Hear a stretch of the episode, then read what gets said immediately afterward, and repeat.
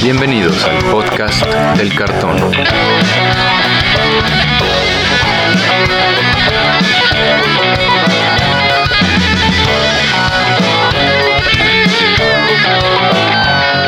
Arrancamos. ¿Qué tal amigos? Bienvenidos a otro episodio del podcast del cartón, el podcast donde platicamos sobre todo lo relacionado con el juego Magic the Gathering. Yo soy Andrés Rojas, también conocido como Chad, y me acompañan mis coanfitriones Antonio Teddy y Brian Romero. ¿Cómo están amigos? ¿Qué tal muchachos? Descansados y con muchos ánimos. Yo muy bien, con una semana bastante ocupada y estoy muy sorprendido muchachos, muy muy sorprendido. Bueno, ¿por qué? Porque mm, recientemente me tocó abrir un bundle de la última expansión de, de Magic, de Dungeons and Dragons. Adventure in the Forgotten Realms, ¿es correcto? Y me tocó, como a muchos, lo que he visto por ahí, que unos de mis sobres vinieran sin cartas raras. Ah, caray. ¿Qué venía entonces? Cuatro uncommons, o sea, venía uno un común más en, vez, en el lugar de la rara o la mítica. Órale, qué raro. Y, y, estoy muy sorprendido porque, pues lo abres y dices, ¿ahora qué? Me faltó mi producto, ¿dónde están mis raras? ¿Dónde están mis míticas? Y me puse en contacto con Wizards porque hay correos a donde te puedes escribirles y quejarte de las cosas. Y eso hice. Y la respuesta que he recibido ha sido bastante rápida. ¿En serio? Y, o sea, ¿sí? ¿Qué te dijeron? Bueno y rápida me dijeron, yo les pedí, me metí como al apartado de, quiero que me devuelvan me, o me repongan mis cosas, ¿no? Me contestaron eh, al, siguiente día, al siguiente día, no pasan ni 24 horas para que me contesten un correo. Lo único que eso sí, si alguien de los que nos escucha les llega a pasar, guarden todo como les salió, de preferencia graben cómo lo abren, porque te piden fotos de el, el número de serie del producto que viene normalmente en los sobres. Uh -huh. Te piden todos los sobres que abras en tu bundle traen el mismo número de serie, ¿no? Ah, claro. Y lo que ahorita estoy en el paso de mandarles fotos de lo que venía en los sobres que abrí. Correcto. La, la, siguiente semana les actualizaré cómo acaba esto, qué respuesta he tenido, pero bastante bien, ¿eh? O sea, por, hasta ahorita ha estado bastante bien. Pero también es como que ya ha pasado en otros, o sea, con este producto, digamos, pero varias veces, o no te han dicho, ¿no has visto en las redes sociales? Como que es común que, en, al menos en los bundles de este producto, esto suceda. Entonces, antes de comprar un bundle de Dungeons and Dragons, piensen bien si quieren que venga así, y si viene así, nada más graben cómo lo abren, guarden bien su producto como es, y escríbanle a Wizards y pues espero sigan con, con esta buena atención al cliente. Esperemos. Pero bueno, amigos, en este episodio no hay spoilers gracias a Wizards. Bueno, sí hay spoilers, pero nos vamos a cubrir. Son los de Historic Poquito, Horizons. ¿no? Pero nos dieron un sneak peek, o sea, que spoilers. que seguro ya los vieron, amigos, pero queríamos comentarlos ya que hablan sobre el tema de hoy. Hoy queremos hablar acerca de un plano en sí, no una expansión, lo que sería el plano de Innistrad, también conocido como el plano gótico de Magic the Gathering. Sí, es correcto. La verdad es que es un plano que muchas personas les, les gusta mucho por la, el terror clásico, ¿no? De los vampiros, hombres lobo y este tipo de mecánicas. Creo que es un plano muy querido por muchos, por muchos jugadores en sí, general. Y, y, creo que aportó, por lo menos en mi, en mi mente, hay dos cartas que cambiaron la cara de, de mágico del juego competitivo, ¿no? En aquel momento. Y de nuestras carteras. sí, también. Eso siempre pasa. Pero bueno, amigos, antes de hablar del plano, valdría la pena hablar de las cartas nuevas que nos pusieron, porque la verdad, a mi parecer, son cartas poderosas y que van a reemplazar staples que ya teníamos. Están bien padres. De entrada, las tierras básicas que vimos son unas islas como en blanco y negro, como si fueran eh, ilustradas a, perdón, islas, este, bueno, tierras básicas en general, como si fueran ilustradas con carboncillo, eh, como, como, pues sí, como esas ilustraciones viejitas de el Swanting, el hombre del lago y cosas así. Eh, terror clásico, ¿no? La verdad, un, un estilo de arte muy padre. Está como de película de Hitchcock. Como de película de terror de Hitchcock, así, sí. Hasta yo diría que hasta como de las ilustraciones de la Divina Comedia de Dante Alighieri, si se quieren poner sibaritas. Sí, muy, muy clásico. Sí, sí, de hecho sí está padre, ¿no? Están bonitas. Pero bueno, amigos, una carta que quería hablar que yo creo que va a cambiar nuestra forma de armar decks es un mejor opt. Un opt que de por sí es un staple ya en donde se juegue. Entró Consider, que es un mana azul, instant, ves el tope de tu librería y si quieres lo puedes poner en el graveyard y además jalas carta. En vez de hacer Scry, un Surveil sin llamarle Surveil. Ah, es, un Surveil. Te iba a preguntar por qué crees que es más poderoso que Opt. O sea, porque la comparación directa es Opt, pero ¿por qué, por qué lo consideras así? Porque hace cementerio. Bueno, pues porque tú juegas con cementerio. No, no, pero digamos que el Scry no es tan poderoso como tirarlo, como saber que esa carta ya está tirada. En el bueno, si ahorita vimos, si ahorita Modern nos ha demostrado algo, es que el jugar con el cementerio es muy fuerte. Digo, nos lo enseñó desde la época de Dredge, pero ahorita con habilidades como el delirio o incluso cosas que, que reanimen, el ponerle el cementerio se ve mucho mejor que mandarla hasta abajo. Bueno, y recordar que también Innistrad, uno de los temas principales dentro de este plano es la necromancia, el uso de cementerio, entonces va igual con el flavor del plano. De la expansión. Sí, fíjate que no lo había pensado. O sea, ahorita que lo dices sí tiene sentido, ¿no? Incluso para un Tarmogoyf te conviene tirarle algo al cementerio aparte del instant que estás, que estás casteando. ¿Eh? Yo, la verdad sea más ruda.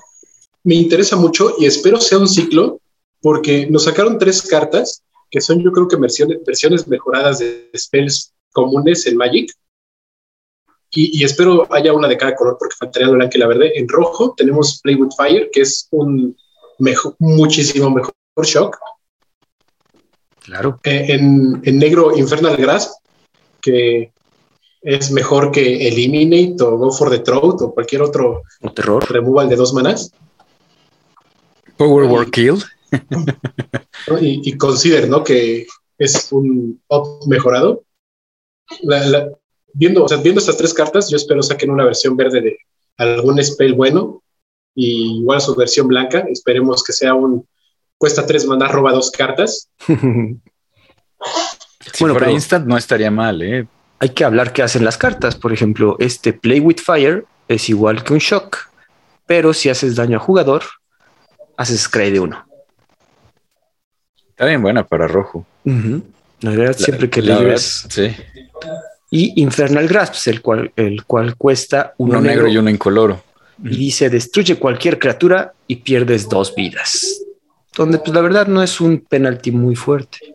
No, la verdad te iba a decir que se me hace una carta súper poderosa, el Infernal Grasp.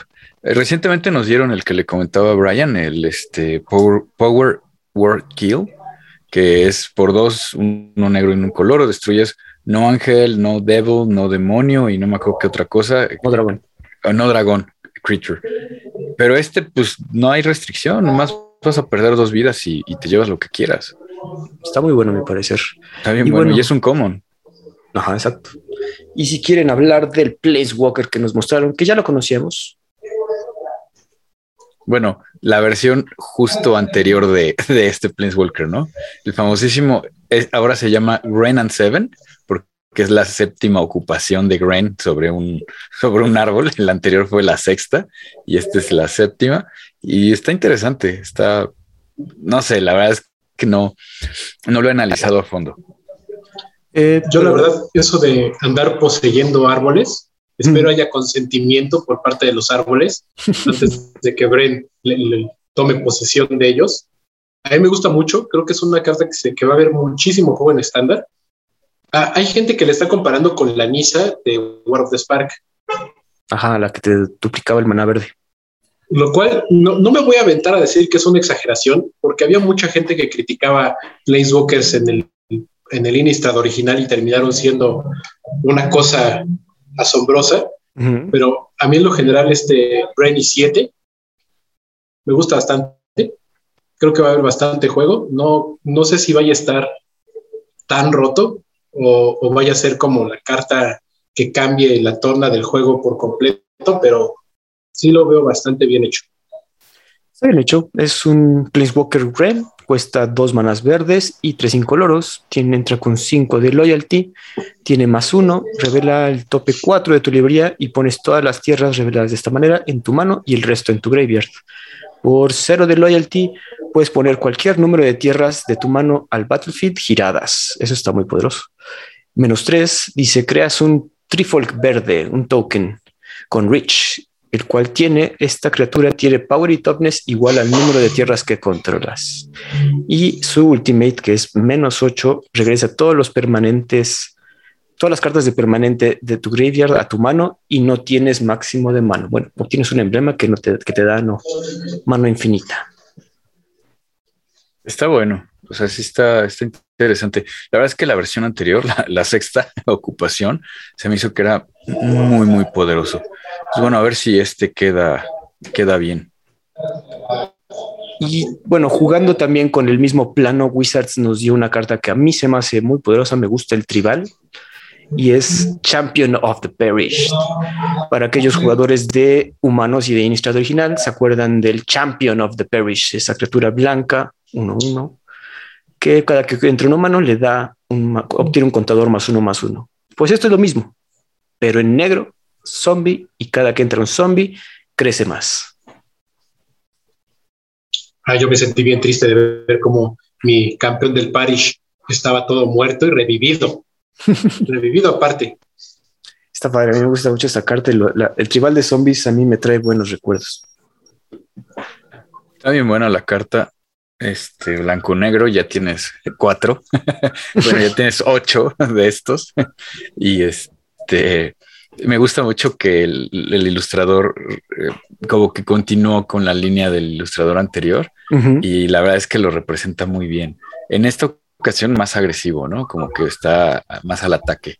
y en la versión anterior, pues trae la espada al hombro y, pero es el mismo como, como uniforme, el mismo sombrero de tres el mismo este, campeón que murió. Sí, sí, justamente el campeón. Espero que esto, que esto signifique que vamos a ver un eh, Italias Lieutenant, tal vez en zombie. Ah. Tenemos uno parecido, ¿no? En zombies o no, creo que lo estoy confundiendo. Pero sí, yo creo que esta da línea a que puede haber otros humanos que regresen como zombies. Es una temática del, del plano. Y bueno, otra carta temática, otra vez, pero en esto tiene que ver porque tiene flashback. No sé si recuerdan esas mecánicas que funcionan desde el graveyard, el cual es una carta Celestia, uno blanco, uno verde, Join the Dance. Sorcery, sencillo, crea dos humanos, uno, uno. Tokens, claro. Y el cual tiene flashback de uno blanco, uno verde y tres incoloros. Y algo estaban mencionando, lo cual yo no había caído en cuenta hasta que lo mencionaron, que no había habido cartas de flashback que fueran multicolor. No, ¿verdad? No, no, yo no tengo en la mente una así a la mano que diga, ah, no, esta, salvo el Lingering Souls. Lingering Souls, lo que sucede es que con Lingering Souls no es multicolor, sino que son de, su coste original es blanco y el coste de flashback es negro, ¿no? pero, pero sí no es multicolor. La carta es multicolor, no el costo. Digo, esta carta. La, la, carta Dinger y Souls es blanca. no, no, en identidad de color sí es. Ya en Commander sí es negra. Ajá, ok, sí. Sí, sí, sí, sí, tienes razón. No es que sea multicolor la carta, es, blanca con, negro y en Commander es blanco-negra. Digamos que es, es, la primera vez que hay costos de flashback multicolor. Eso es lo que se refería nuestro compadre Mark Rosewater. Ya. A mí me gusta que regresen esta, que regresen flashback, porque es una de esas habilidades que se nos pasan de largo en, el juego, que nos hacen poner más atención incluso al cementerio que a veces nos olvida del oponente, porque pues un juego avanzado de repente ahí está, esa cartita que pone tokens y tú pensando que no va a pasar nada, y ya. ya, exacto. Y bueno, amigos, nos tenemos otra, creo que más la que sigue, una carta que yo creo que va a ser importante en Commander, el cual es una criatura Human Wizard, Trisca, Triscaidefilio, Triskaidekaphile. Triskaidekaphile, ¿no? O sea, Triskaidekaphile o Triskaidekaphilia. Eso. O filio, ¿no? El cual es un humano wizard, cuesta uno azul, uno incoloro y dice 1-3, no tienes máximo de mano y al principio de tu upkeep, si tienes exactamente 13 cartas en mano, ganas el juego. Y si le pagas tres incoloros y uno azul, jalas carta. Que no lo tienes que tapear, está, está bueno, ¿no? Porque puedes hacer maná infinito y este y robar hasta que tengas 13 cartas, ¿no? Está, está padre. Y, y el número 13, que, que, en sus otras expansiones también habíamos visto los árboles, ¿no? Que hacían referencia al, al, al número 13 y cosas así. Está, está padre. Sí, como que también tiene algo que ver ahí el 13 dentro de este ambiente gótico. Sí, pues, ¿Quieren hablar, no. hablar algo más de estas cartas, amigos? Pues de mi parte te podría decir que creo que es una expansión que está, mm, que es muy querida, pues que la gente lo está esperando mucho, o por lo menos personas cercanas a mí que les gusta mucho este tema de terror y, y, y lo gótico y lo oscuro. Creo que en, en ocasiones anteriores, Wizards nos dio una muy buena muestra de que pueden hacer ese tipo de cosas perfectamente adaptado al juego. Entonces, eh, creo que hay mucho cariño con respecto a, a este plano y hay que. Pero hay de las ver. cartas, te di, todavía el plano, todavía no hablamos. Sí, de estas cartas están padres, pues, o sea, las estamos esperando. ok. Ahora sí vamos a hablar del plano. Teddy, platícanos acerca de Innistrad. ¿Por qué te gusta tanto? Fíjate que yo no lo conocí hasta después. Eh, es un plano que me llamó mucho la atención tiempo después. Y bueno, pues una, uno de mis comandantes favoritos ahora es de este plano, el Santo de Traft. Y le he ido agarrando como cariño y las mecánicas que, que vienen en la expansión se me hicieron muy buenas, muy poderosas. Bien decían del, bien decían del Flash, que de repente se nos olvida, ¿no? Que es que algo tiene flash o que tiene flashback. un coste alternativo, ajá, perdón, flashback. Y cambia mucho, ¿no? Puede dar una, una victoria, puede, puedes darle la vuelta al juego, es, es, es, padre. Es padre, digo, vamos a hablar en sí en sí del plano. Los detalles planos, como les mencionábamos, tiene una ambientación gótica medio, un poco medieval, saliendo del medievo feudalista y trata acerca de monstruos clásicos. Es la característica de, esta, de este plano.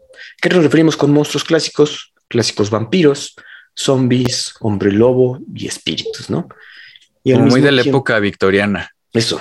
Te iba a decir de la, de la época victoriana, ¿no? Edgar Allan Poe y este, Frankenstein, Mary Shelley, eh, precisamente eh, la novela de Vampire, como que ambientado en ese, en ese ambiente valga la redundancia. Y bueno, ahí eh, la historia del plano, ahí es como esa batalla entre los humanos tratando de sobrevivir frente a estos horrores, ¿no, Brian? No sé si nos podrías hablar también como cuál es esta, el principal conflicto. Sí, la, base de como la historia del plano es el, la constante batalla entre los humanos que toman como el papel principal en, la historia de, de contra pues todo lo que está afuera, que los amenaza, a veces adentro, porque como hay hombres lobo y uno no se da cuenta hasta que la luna está llena y, y tu piernita está a la mitad de su boca. Pero se basa en eso, ¿no? En, en, la lucha constante, lo también como en, en, la religión de estos humanos, ¿no? La, la, cuando, la primera vez que visitamos Sinistra, nos dicen que hay una religión centrada en este ángel llamado Asim, que es como el protector de, de, la raza humana, que su poder no nada más es cuando está ella presente, sino que con oraciones lo pueden transmitir a, a objetos bendecidos, ¿no? Por la iglesia que fundan los, los humanos y así con ellos ayudarse para pelear contra pues, los vampiros, los hombres lobo, los zombies u otros humanos locos que andan haciendo por ahí cochinadas que también andan ahí trabajando. Sí, exacto. También, bueno, hablar de Abacin incluye hablar de un Placewalker muy conocido por todos los fans de este juego, Sorin Markov, ¿no? El vampiro bueno, no original, pero de los vampiros más, importantes de Magic the Gathering. El, más poderoso, ¿no? Para mí, la verdad es que es de mis, de mis Planeswalkers favoritos. Sorin Markov, este nieto de Edgar Markov, que se supone que Edgar Markov es el, vampiro original que hace un trato con, con demonios precisamente para que sus humanos, que él como humano no, no se extinguiera por falta de comida y, y, entonces aprende las artes del vampirismo y no me acuerdo cómo le llaman, ¿no? pero el, chiste era poder alimentarse de la sangre, de la sangre de otros. y se supone que, perdón.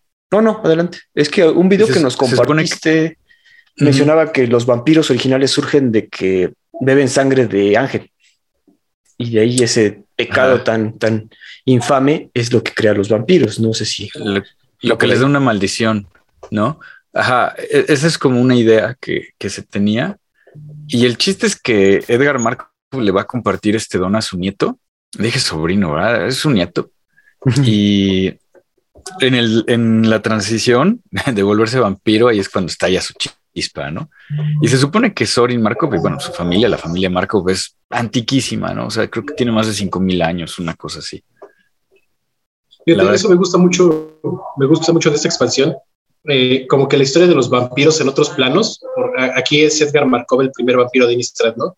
Pero sí tienen que ver como con algo malo que hicieron y se volvieron vampiros, porque también así, si no me recuerdo, pasó en Ixalan y ellos eran vampiros hasta que lograran su cometido, ¿no? Y siempre son como que los malos. y, y Sorin, en particular, creo que es el, voy a decir el peor Planeswalker. okay. No porque no sea fuerte, no porque, o sea, su diseño está increíble, sus poderes están muy padres, lo que ha hecho está bien chido, pero al menos en la historia de Mistra y, y en todo lo que se ha involucrado, él ahí está es un buen florero, se ve muy bonito, pero no hace nada. Oye, creó al ángel, ¿no? Por lo menos. Al, ángel, sí. O sea, él apareció, creó a Basil, se fue, regresó. alerta de spoiler, se quebró a Basil. Y eso es como que todo lo que ha hecho en todo el tiempo que ha aparecido, porque salió en historias de, de Zendikar, de eh, ¿cómo se llamaba esta? Dragons of Tarkir, ¿no? Y pues siempre está ahí, ¿no? El, florero bonito que es Sorin. Voy a, salir a defensa de, del Sorin y parte de lo que hizo fue educar a, otro Planeswalker, ¿no? Un poquito de la historia de Sorin es que el tipo encuentra la inmortalidad e y encuentra la inmortalidad como, como no aburrida, pero muy triste, porque todas estas cosas que él quería, él las ve como, como van muriendo y él no se muere. Y, es como un poquito el sentimiento clásico que nos han representado los vampiros, ¿no? Este, Anne Rice, eh, creo que como que así nos presenta al Stad, y, bueno, Drácula también, también tiene ese sentimiento, ¿no? De, pérdida, de angustia, y bueno, Sorin Markov no es la excepción. Y entonces lo que hace es que, bueno, para llenar su, vida va y visita muchos planos, no se da cuenta que puede hacerlo y, conoce a, otros Planeswalkers. Dentro de esos Planeswalkers está Ugin y está, está Nahiri, la, bueno, Nahiri que después se vuelve la Litomancer y que después se vuelve la Harbringer, ¿no? Y ellos forman la, la Gatewatch original. Entre los tres se, se vuelven los, los primeros eh, grupo de Planeswalkers que se dedican a combatir seres superpoderosos. Por eso es que lo vimos en Zendikar. Y bueno, por eso lo es que lo vemos en. Ajá, lo hicieron una vez y luego ya todo se estropeó, ¿no? Así pasa. Lo, que sí, y, hay que acordarnos es que Sorin es de los Planeswalkers viejitos, de los que eran superpoderosos, casi como dioses. Entonces, al volverse vampiro, obviamente se vuelve inmortal porque los vampiros son inmortales según las leyes no escritas de nosotros. claro. Pero también como que era inmortal. Oh. Sí, sí, sí, sí. De, hecho, mucho del, tema, y eso me gusta, que a él, que a él junto con Ugin y, y junto con Nahiri les toca al lado de Nicole Bolas ver esa transición de ser el Planeswalker súper poderoso, inmortal, que podía crear planos, que podía deshacer y, y, rehacer la realidad, hacer solamente un caminante de planos en su versión light, como pues, muchos Planeswalkers de War of the Sparks o expansiones más nuevas, ¿no? Como los nuevos, como la Gatewatch, como la Sí, Gatewatch. sí, como la Gatewatch, exactamente. Que, que se pueden resbalar con una cáscara de chingadazos y se mueren. Ándale, ándale. Sí, no, no. Ajá, justo Sorin no. Y creo que parte del, del sabor o de lo, lo- lo padre de este Planeswalker, que, que tiene un conflicto más adelante con Nahiri, es que es eso, ¿no? Es esa maldición de la inmortalidad y que le pone en perspectiva, ¿no? Como que todas sus creaciones. Vi, un video que también les compartí que me gustó mucho cómo nos representa que la primera vez que vemos a Sorin Markov es, es negro, pero la segunda vez que lo vemos es blanco-negro. Y, y precisamente habla de este conflicto y de este cambio en el que no es que Sorin sea malo, pero tampoco es que sea bueno, sino que está como siempre ahí en el medio. Y creo que lo que más amor le tiene es al plano, a su plano original. Es que, es que es- eso es algo que, que Sorin tiene y muchos Planeswalkers nuevos y algunos viejos. Es ese, es ese amor como a su plano donde nacieron. Ujú. Am- amor que comparte con Nahiri, por ejemplo, ¿no? que también ama A a Zendikar, Zendikar. sí, Y, y más porque ahorita ves a Chandra y Chandra no es como de, ay, sí, Kaladesh mi corazón, o, ándale, sí. o, o- o a O Gideon, Jace. ¿no? Que diga, "Ah, o Gideon, ajá. Y bueno, hasta apenas, ¿no? si hablamos igual de otro Planeswalker importante de acá de Innistrad, es Liliana, ¿no? Híjole, yo creo que es la más eh, icónica de la expansión y Liliana, ¿qué es Liliana del Velo? ¿No? Es, La híjole, de- sí, exacto. Sí, Liliana of the Veil, súper icónico. Creo que fue el primer Planeswalker que vimos de tres manás, ¿no? Me parece que sí, sí es el primer Planeswalker que salió de tres, de tres manás. Y ves de las cartas que comentaba que cambiaron la, la cara de, del formato que tocaron. Lo cambiaron por completo. Yo creo que Brian nos puede platicar un poquito más de por qué Liliana estaba ahí en Innistrad, ¿no?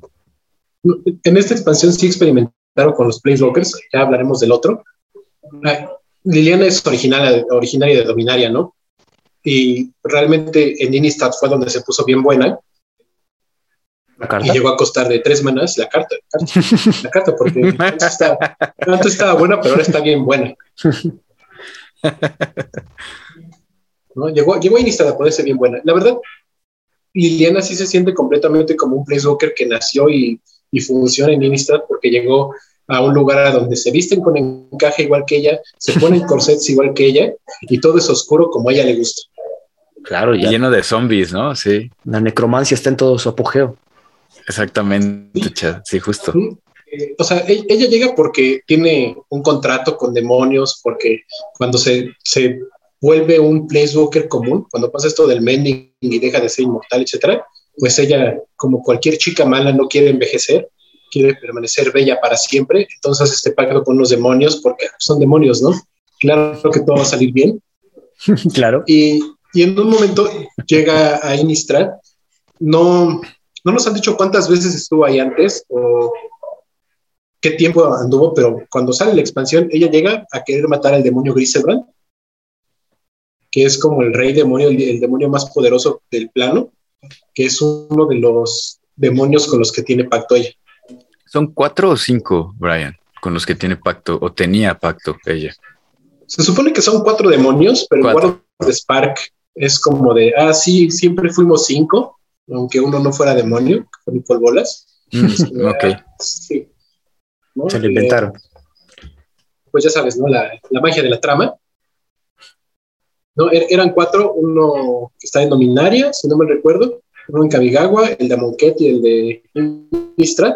Y to- toda la historia, ¿no? Del primer Innistrad se desarrolla en que, pues, Liliana llega ahí y no está Griselbrand.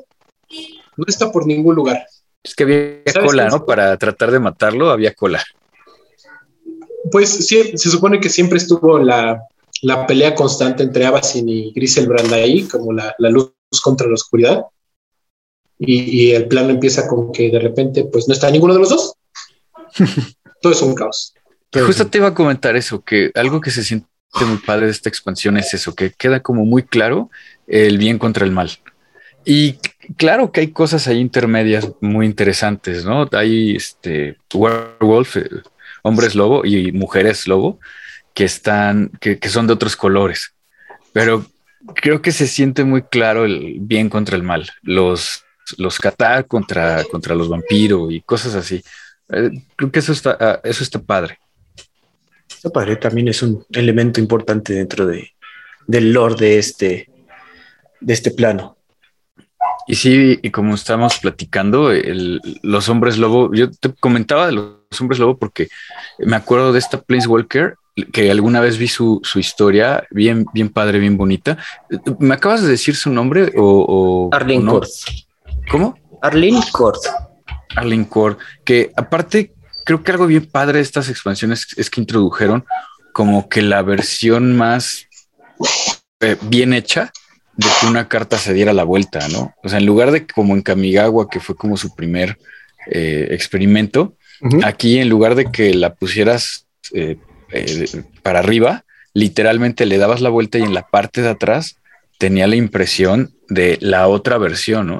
Y entonces esta idea de que los hombres lobo de día son de una forma y del otro lado son, son ya es de noche, ya se transformaron, se me hizo como una muy buena realización de, del concepto. Está padre, la verdad, sí les quedó bonito esa forma de transformación, que después fue usada en otras, en otras cartas, pero sí, el clásico Delver of Secrets. Ándale. es fue donde empezó. Sí, ¿no? Con ese señor insecto. Y bueno, algo que también tiene mucho esta expansión es como los, este, los científicos locos, ¿no? Los necromancers locos, como los que levantan los zombies de esta, de esta primera este, de Innistrad, los Giza y Geralf, que son necromancers, ¿no? Creo yo.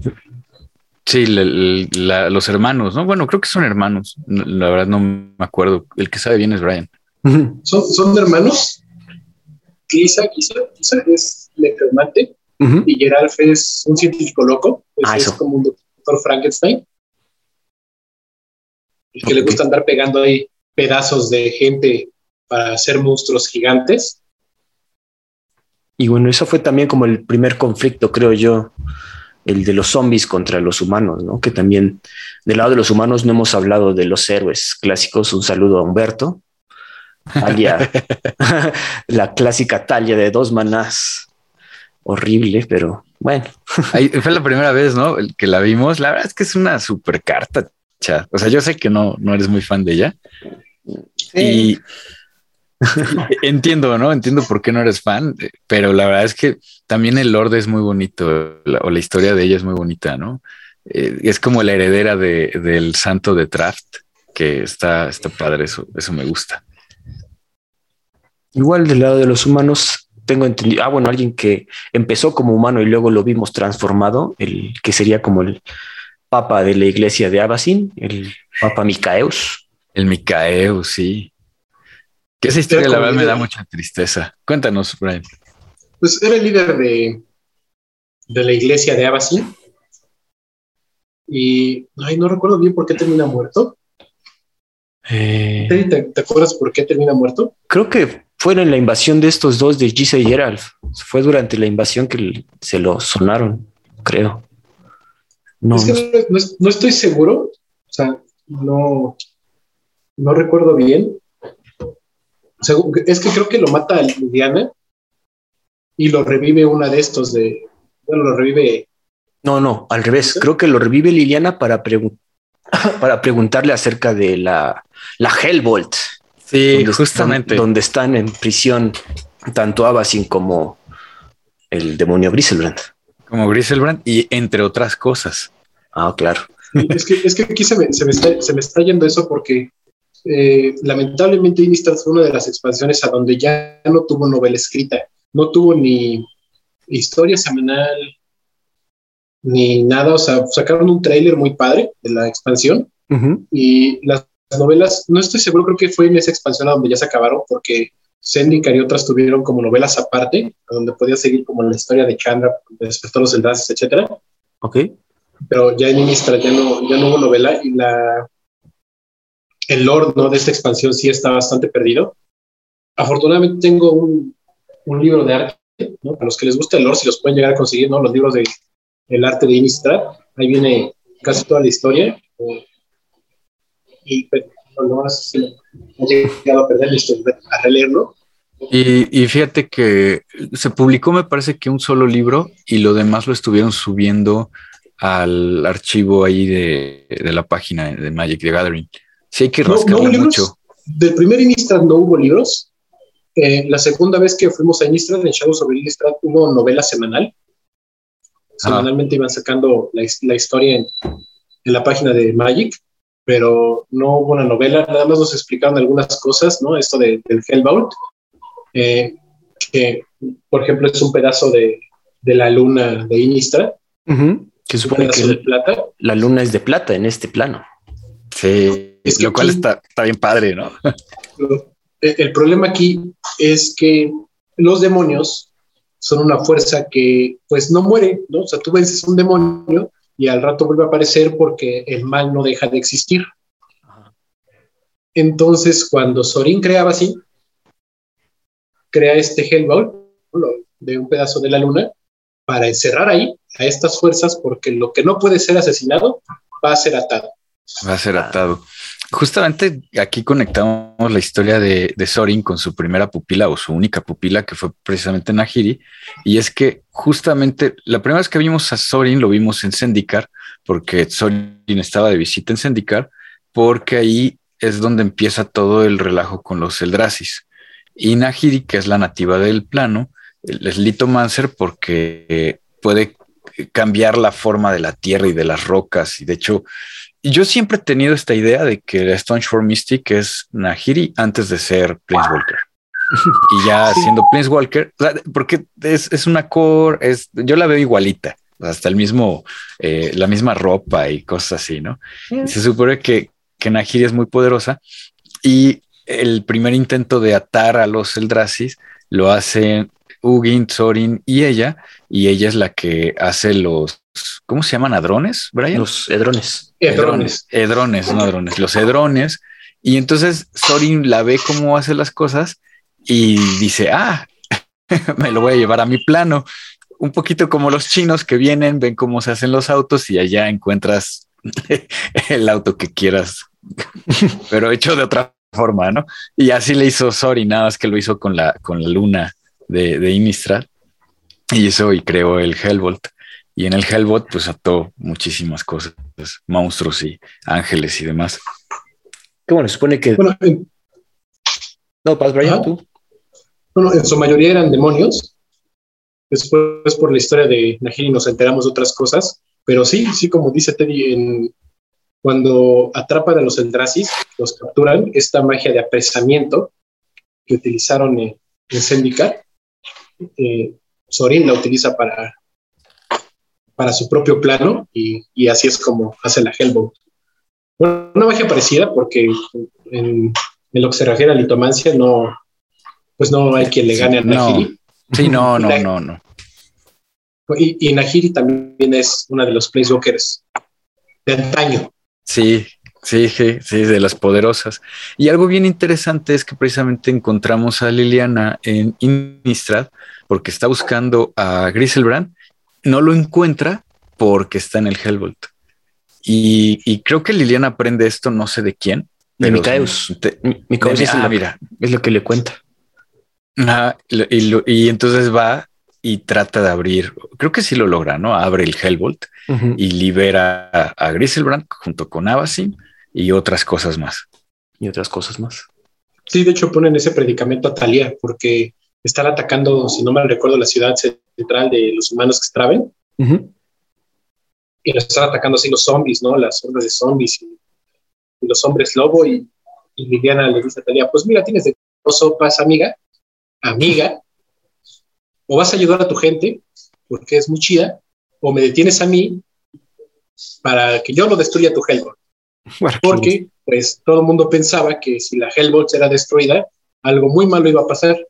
Pero sorpresa, cuando Liliana destruye la Hellbolt para liberar a Griselbrand, ¿quién estaba ahí? Como huevito Kinder así, de esos buenos. ¡Pum! Ah, sí, también estaba ahí encerrada. y Nahiri también estaba encerrada. Ah, sí, también por alguna razón, ¿verdad? Es que se pelean, ahí te va, yéndonos otra vez un poquito hacia Zendikar, una vez que logran atrapar a los Eldrasis, cada Planeswalker se va a sus planos, salvo Nahiri, que se queda como custodia de los, de los Eldrazi y de los hadrones donde están atrapados. El asunto es que, igual que a Sorin, Nahiri se da cuenta que la inmortalidad le deja un gran vacío porque ve morir a un chorro de gente que ella quiere. Y entonces ella va y se aísla y se pone como en, un, como en otro hadrón y, y entra como en un gran letargo. Y durante ese letargo resulta que la gente empezó a adorar a los Eldrazi como si fueran dioses y hubo una pequeña fuga y empezó a salir parte de la sustancia de los Eldrazi corrompiendo parte del plano. Entonces Nahiri se despierta y, hace una llamada de auxilio tanto a Ugin como a, como a Sorin. El asunto es que nadie le responde. Y entonces dice Nahiri, bueno, pues ni modo, yo lo hago yo sola y se avienta todo el show de, volver a encerrar y de, reparar los hadrones, pero estaba muy molesta porque habían hecho un trato y ninguno de los Planeswalkers lo cumplió. Entonces va y busca a Sorin en el plano de Innistrad y cuando llega, pues le dice, híjole, es que le puse tantos, tantas capas de, seguridad al plano de Innistrad que probablemente tu señal no llegó. Lo siento. y entonces Nahiri se mega enoja y, ahí es cuando viene como una parte. Nahiri era blanca y se vuelve blanco-roja, se vuelve Boros. Entonces se enoja mucho y se pelea con Sorin. Y en la primera vez, Sorin ve que sí está bien poderosa la Nahiri y, y dice: Ingesu la voy a encerrar ahí en el Hellbolt. Y entonces la encerró junto con Avasin y junto con Griselbrand. Y ahí la, ahí la dejó un rato hasta que llegó Liliana y la libera. ¿eh? La verdad, sí, sí estuvo medio gacho. la encierra no porque haya diferencia de poderes, o sea, no porque Nahiri haya sido más poderosa que Sorin, es porque cuando llega Nahiri Sorin así apenas acaba de crear a Basim y el güey está todo deslechado y sin tanta fuerza y por eso no puede pelear con ella. Ah, con razón. como ella ah. sí está bien enojada, Sorin dice, pues espero algún día me perdones porque sabe que es inmortal y que no se va a morir ahí adentro y la encierra. Pero cuando la encierra todavía Basim y Gretel no están. Ah. Ella pasa, ella pasa ahí muchísimos años, muchísimos, muchísimos años. Hablan de mil, mil y tantos, ¿no? Poco más de mil años. Ajá, porque el Mendy, cuando los Planeswalkers pierden todos sus poderes y se vuelven más humanos o más mortales, sucede con ella ahí adentro. Ah. Y, para Nehiri no es como que tanto sufrimiento, porque eh, como se había encerrado igual en Zendikar y meditaba y ahí se quedaba miles de años sin, sin tanto problema, pues ahí se la pasó, ¿no? Cuando ya tenía práctica. Y ya cuando sales como de, ay, ¿qué tiempo? ¿Quién sabe? Pero me voy a vengar de estos muchachos. Y hay que hacer la nota de que Ugin no va a ayudarla porque Ugin está muerto. Porque Ugin está muerto. No quería, no quería decirlo tan así, pero sí. Fue justamente lo que le pasó.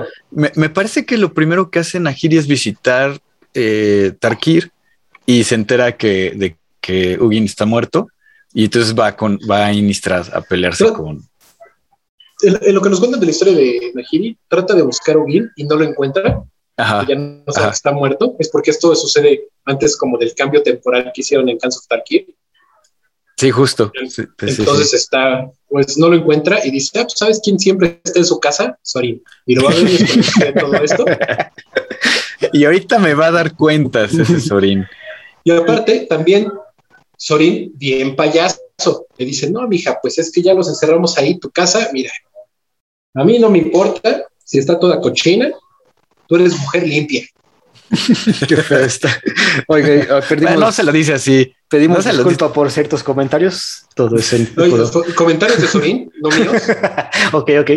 Difamando aquí Place Walkers, no pasa nada. ya, ves, ya, ves cómo son los, ya ves cómo son los vampiros, ¿no? Eso sí. Sí, no se lo dice de la mejor forma, ¿no? Tienen costumbres, costumbres de antes. Pero bueno, ahora hay que hablar de la venganza de la señora. Ese sería nuestra segunda visita al plano de Innistrad. Ese es la señorita se enoja tanto que le dice: Te voy a destruir tu plano viejo. O sea, si no solamente voy a destruir tu casa, no solamente te voy a destruir a ti porque tú eres inmortal y aparte eres mi, eres mi mentor. No, voy a, voy a destruir tu plano y te voy a atrapar para que tú veas esa destrucción. Y lo que ella empieza a hacer es replicar lo que ella había aprendido para atrapar a los Eldrasis en Zendikar, ahora lo, lo empieza a hacer en Innistrad. Y entonces la idea era poder llamar al Eldrazi más poderoso, o que aquí le llaman la Eldrazi más poderoso, nuestra amiga la Spaghetti. Y este, y cómo se llamaban a los Eldrazi, presentando eh, eh, una cantidad gigantesca de maná, ¿no? Y entonces lo que ella hace es que hace unas especies de ley lines para atraer a, ese Eldrazi gigantesco.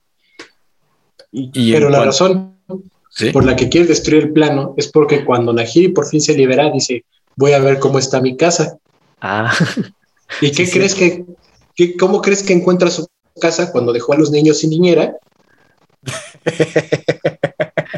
sí, Zendikar estaba hecho un relajo. Hacemos un regreso. los Eldrasis destruyeron ahí Zendikar. Sí, nos vamos a otra expansión y Nahiri no sabía. Entonces, cuando llega, ve que la Gatewatch como que sí triunfó, pero pues dejaron todo hecho un desastre. De hecho, creo que tengo la impresión, aquí me va a corregir Brian, pero Nahiri no se entera de la Gatewatch hasta Innistrad y tampoco Sorin sabía de la Gatewatch. Como que la Gatewatch se estaba gestando aparte y todos convergen en, en Innistrad en la segunda visita que hacemos al, plano. Es que ellos dos están por su lado. De hecho, la, la Gatewatch ni la notan porque están en, sus propias cosas. Y están chavos. Bueno. La, la Gatewatch, eh, sí, en comparación, te digo que hablamos que Sorin tiene 5000 años y Nahiri tendrá 4000. excepto por Liliana, que es la menos chavo de todos los chavos que están en la Gatewatch. Pero ellos están en su onda y no se percatan de la, de la Gatewatch y no les importa. Ah, no les importa hasta que se resuelve un tema que eh, más adelante. el chiste es que si Nahiri desata toda su furia, eh, quiere destruir el plano. Más bien, no quiere ella destruirlo, quiere que alguien lo destruya por ella, que es el Eldrazi más, más poderoso. Qué más fácil que traer a toda una raza que se dedica a destruir planos, ¿no? Entidad cósmica, ¿no? Sí, claro. Y entonces hace estas ley lines y hace estos como altares para traer al, al ¿cómo se llama? Al Emrakul, al Enrakul. Y Sorin está como también muy molesto y muy ardido. Y lo que hace Sorin es hacer un trato con Olivia. ¿Olivia qué es? ¿Se apellida? Voldaren. Olivia Voldaren o Voldaren eh, para poder ir a atacar a, Nahiri. Porque Nahiri, cuando, cuando desata su furia, va a la mansión Markov y a todos los, los entierra en piedra. De hecho, la carta esta que se llama Declaration Stone exactamente, le hace como una declaración a Sorin de esto es lo que te va a pasar. Y eso le pasó a Sorin. Justamente lo, logra, no lo, no lo mata ni nada, pues saben que son inmortales, pero sí lo atrapa en la piedra y los conocimientos que tenía Sorin acerca de la litomancia, pues no le alcanzaban para, para poder liberarse. Y, y, entonces ahí a él le toca estar viendo como que la destrucción de, de su plano. Y ahí es donde entra, creo que Liliana, Jace, Tamillo y todos estos de los que nos va a platicar Brian. Es que es como, como te cuento que Sorin es un florero muy bonito. Mientras aquí Jace, ¿no? Porque te lo sacan aquí como el detective investigando qué está pasando en este plano, ¿no? Era un inútil el Jace, todo se lo dio Tamillo. Es, es, ¿no? Es, es todavía. ¿no? Llega así como que, ah, es que, ¿qué está sucediendo? Voy a ver a Liliana porque dice que tiene una casota, ¿no? Y mientras todos estos acá están medio viendo qué está pasando en el plano, Sorin llega así como a su casa, así como, ¿qué está pasando?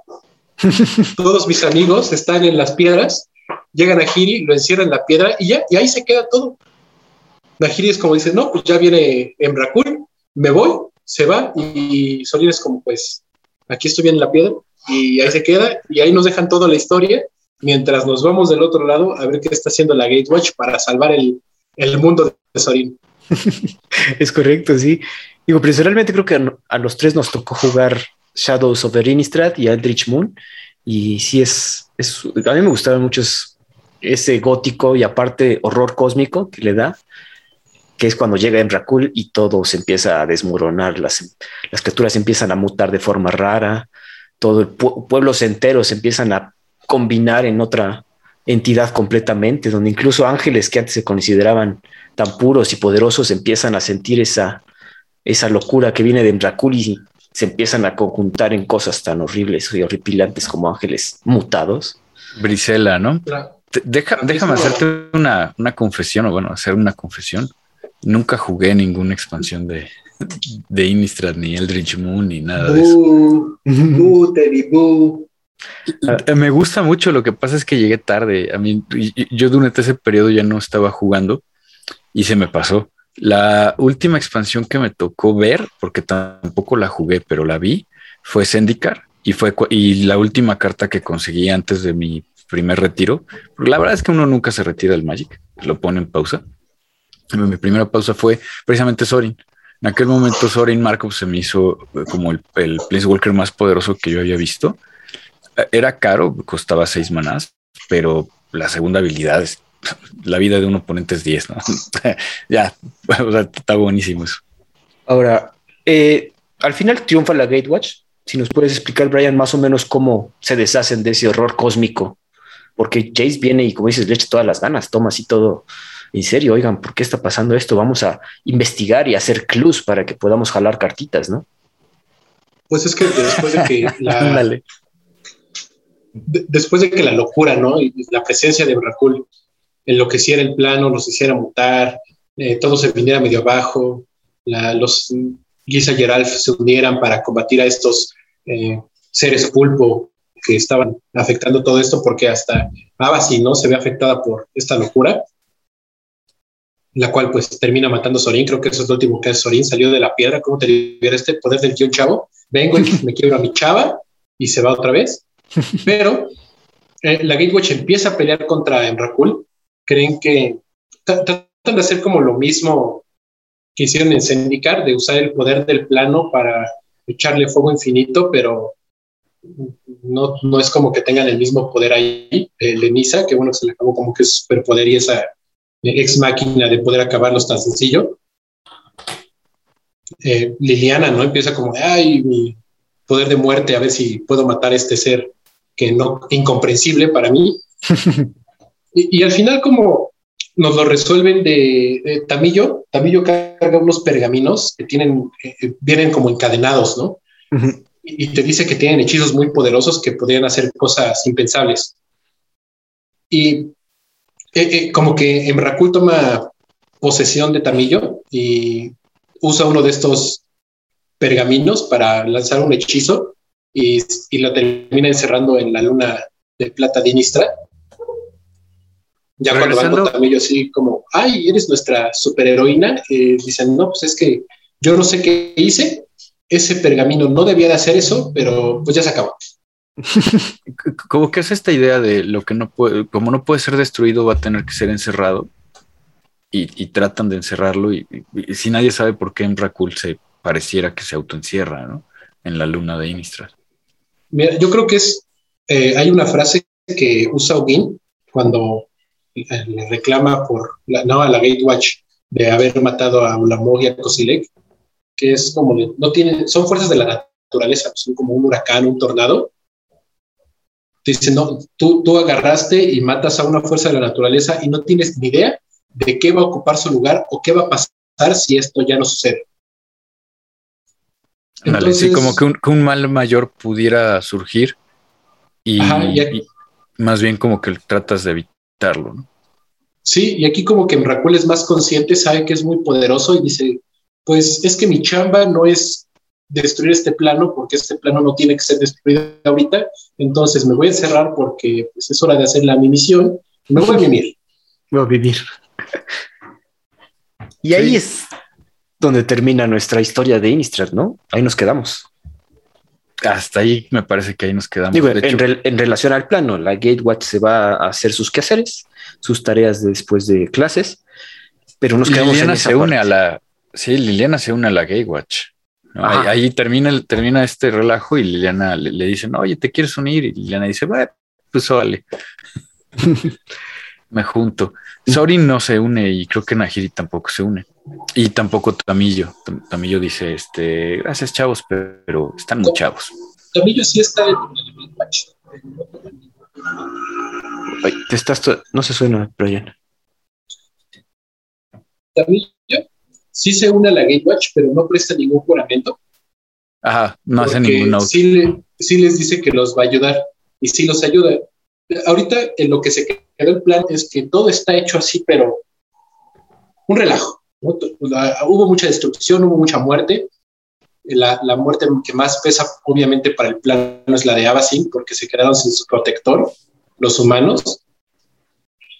Y, y ahorita, pues, vamos a regresar a eso, ¿no? Ay, y la última aparición de Sorin y Nahiri, que si no me recuerdo fue en, la Guerra de la Chispa, aparecieron en Ravnica, y por aquí se vieron, por aquí otra vez se fueron a los golpes. ya cuando vieron que Nicole Bola estaba haciendo cosas, fue como de, a ver, pausa, le pegamos a estos soldados de metal extraño, y después tú y yo nos resolvemos, nos volvemos a agarrar los golpes, te espero allá en tu casa en tu casa. Ajá. Creo, que el guardián que se queda es Sigarda, porque me parece que fue el único ángel que no fue afectado por la locura de Enracul. A sus dos hermanas, Gisela y Bruna, sí las afectó, se volvieron Brisela, y de hecho Sigarda tuvo que pues, ponerles orden y creo que acabar con ellas. Darles, mate. Sí, de, hecho, de mis cartas favoritas de, de este ciclo, de este bueno, antes vamos a hablar de eso, de cartitas favoritas de este plano, ¿no? Para terminar este podcast, vamos a mencionar las cartas que más nos gustan, ¿no? y, yo iba a mencionar Anguish Making. La carta como carta me encanta, pero sí es una carta que me da mucha tristeza, porque la locura de Abacin la lleva a hacer muchas cosas. También tenemos un Abacin, el, purificador, me parece que se llama, Abacin the Purifier. Y pues esta locura, en lugar de proteger a los humanos, se, pone a cazarlos y se pone a cazar a todo el mundo, ¿no? Siendo como el ángel superpoderoso que, que es. Y pues cuando Sorin la ve, dice, alguien le pide que, a cambio, Olivia, Olivia Voldaren le dice, sí, sí te ayudo contra tu, contra tu enemiga, la Nahiri. Sí, nos quitas de encima a, a, a entonces Sorin, pues medio desesperado y viendo la locura que, en la que se había convertido eh, Abasin, pues decide precisamente un making, ¿no? Deshacerla, la, la deshace. Y la carta es uno negro, uno blanco y uno incoloro, como, como otra carta que me encanta, que se llama Indicate. Y lo que hace, Teddy. Sí, lo que hace esta, esta carta es que exilias un, permanente no tierra y tú pierdes tres vidas. Es buena carta, a mí sí me gusta. ¿Tú, Brian, alguna carta que recuerdes mucho de este plano? Mira, una carta que recuerdo mucho y es algo de lo que no platicamos, eh, el Planeswalker Tibalt. Ajá. Eh, el, el primer Planeswalker que costó dos manas y hay, hay, hasta ahorita tres, si no me recuerdo, tres versiones de Tibalt. Y, y es como que la evolución del, del mismo Walker. La primera carta que fue una porquería de dos manas rojos que, que estuvo bien, estuvo muy bien que no hicieran un diseño muy roto para un Walker de dos manas. Aunque después en Kalheim lo hicieron y llegó a cambiar el juego completo. Pero, pero me gustaba mucho, o sea, la, la idea de este como eh, es que no es un demonio, como diablillo. Como un fin. Ajá, que, hace travesuras y puede caminar entre planos. Digo, ahorita lo vimos en Kaldheim como una versión de Loki y dije, pues, súper va de acuerdo a, las travesuras. Eh, no, este personaje, y me gustó mucho, lo vi, me acuerdo que yo dije, pues no está tan malo, y después dije, sí, sí está más malo de lo que la gente dice. ¿Ya lo probaste? Bueno, para quienes no sepan, es un Place Walker que tiene dos de loyalty, más uno, jalas una carta, pero luego descartas cartas al random. O sea, no nada competitivo en ese asunto. luego, menos cuatro, Tibalda hace daño igual al número de cartas en el jugador target a ese jugador, al jugador que tú quieras. Y menos 6 gana control de todas las criaturas hasta el final del turno, las desgiras y ganan haste. Está Efectos muy rojos, pero está bien malo porque entra con dos de loyalty por dos rojos y, no, tiene forma de defender. No te pone un cuerpo, no, no le descarga, no, no hace nada. La verdad es que sí está muy malo. Pero ya viste el traje con el que está vestido. muy fresa. Qué buen sastre tiene. Te... Sí, la verdad sí. No, hombre, la ilustración y la idea, el concepto está padrísimo. La verdad es que sí. Y, ah, bueno, yo igual La me voy a ir por, la tuya, Chad. yo me voy a ir por lo, lo básico. Voy a hacer la básica de este grupo. Y voy a escuchar a Liliana de Las Hope. No la del velo, sino la del. No, la de Last Hope porque fue la que yo usé más y de hecho ese deck me lo banearon porque llevaba Emrakul. También es una carta que me gusta mucho Emrakul cuando era legal, pero la banearon. Y era un clásico deck Golgari que tenías que hacer Graveyard para poder castear Emrakul lo más rápido y tomar control del oponente. Y tenía cartas de, de Graveyard, ya saben, pero Liliana de Last Hope siempre se me ha hecho igual de tres manás más uno, este, le pones un menos dos, menos uno a una criatura objetivo, menos dos, tiras dos cartas y regresas una carta de criatura a tu mano. Y menos siete, que siempre querías castear ese menos, bueno, activar ese menos siete, ¿no? Pones un emblema que te va a hacer muchísimos zombies eventualmente. Hay que hacer un cálculo matemático para hacer tantos zombies, ¿no? La verdad es que yo he visto y he escuchado muchas opiniones que incluso The Last Hope puede ser incluso mejor que la, la del velo. Yo soy de esa escuela. Y sabes que se ha jugado más en, o, o bueno, como que hubo un cambio y en Legacy se empezó a jugar más ella que la del velo. Yo- yo- es algo que, que, que noté. La verdad es que está bien bueno. cuenta, yo de lo que me doy cuenta es que Liliana siempre que va a Innistrad se pone bien buena su carta, Sí, me cae. Sí, me cae que sí. ¿eh? como que Innistrad le sienta bien. Sí, exacto. Son cartas que vamos a seguir jugando por un ratote. No sé, amigos, si quieren mencionar alguna otra carta. Bueno, pues a mí como amante de Los Ángeles, creo que esas expansiones, aunque no las jugué cuando regresé, empecé a buscar ángeles y um, me dieron muchísimo gusto verlos, ver todos estos ángeles, ¿no? Este, la Gisela, la Bruna, el propio Abacin. Me acuerdo, te digo que, que lo último que compré no fue, no fue el Sorin. Lo último que compré antes de mi, de mi pausa fue el Abacin y un Griselbrand. Y, y fue que me los quedé muchos años hasta que regresé y, y- y empecé a jugar Commander. Perfecto, amigos. Pues sí, es un plano que esperamos, yo creo, con ansias. Ahorita se viene esa división, las siguientes dos expansiones de Innistrad. Una es tanto especializada en hombres lobos y la otra en vampiros. Vamos a ver qué van a hacer de los humanos en, esta, en este plano. No sé si tengan algo más, amigos. Pues yo espero nada más ver cómo afecta, ¿no? Que Rakul a lo mejor está en la luna en, a, a la transformación de los hombres lobo. No sé si, si eso ayuda a que sean más poderosos y a lo mejor por eso ahí vamos a regresar. Pero al mismo tiempo tengo miedo porque ahorita que sale Innistrad rota Trono del Drain y con las cartas que nos sacaron yo espero tenga un nivel de poder bueno, pero no exagerado y no vaya a ser que Innistrad, ya Midnight Hunt y Crimson Bow, que son las dos que van a salir, se vuelvan el nuevo Trono del Drain. Esperemos que no, ya que estas expansiones van a estar dos años en juego en estándar. Entonces, esperemos que no sean como otro trono del Drain. Por nuestra parte, sería todo, amigos. Eh, si termina este capítulo de el podcast del cartón. Gracias y hasta luego. Gracias. Escríbenos con todas tus dudas, sugerencias o comentarios a elpodcastdelcartón.gmail.com y en Twitter encuéntranos como arroba podcast de cartón. Hasta la próxima.